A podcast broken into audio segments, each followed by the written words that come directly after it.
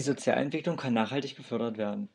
Im frühen Lebensalter sollte man jedoch für Verlässlichkeit und liebevolle und dauerhafte Zuwendung einer Bezugsperson sorgen, damit ähm, das Urvertrauen gebildet wird.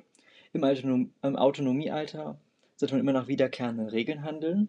Man sollte eindeutige Geh- und Verbote aussprechen und diese auch begründen, damit die Kinder das auch verstehen. Man sollte eigenständige Erfahrungen und Entscheidungen ermöglichen, damit die Kinder ihre Identität selbst entwickeln. Und man sollte sie altersentsprechend mit Verantwortung übertragen.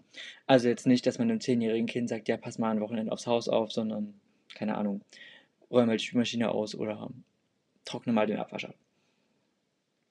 Dann bei der Sozialentwicklung im Jugendalter sollte man, das ist halt die Zeit der Identitätsfindung und es ist sehr wichtig, dass man den Jugendlichen da genug Freiraum lässt, damit sie ihre eigene Persönlichkeit entwickeln können, weil ja jeder Mensch unterschiedlich ist. Dann sollte der Erziehende Zeit für Gespräche haben, auch wenn die Probleme des Jugendlichen den Erziehenden jetzt nicht direkt betreffen.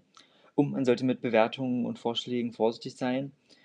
Zum Beispiel dieses Ich würde das so machen oder ich habe das damals so gemacht, sollte man halt nicht machen weil das halt somit die Kinder beeinflusst.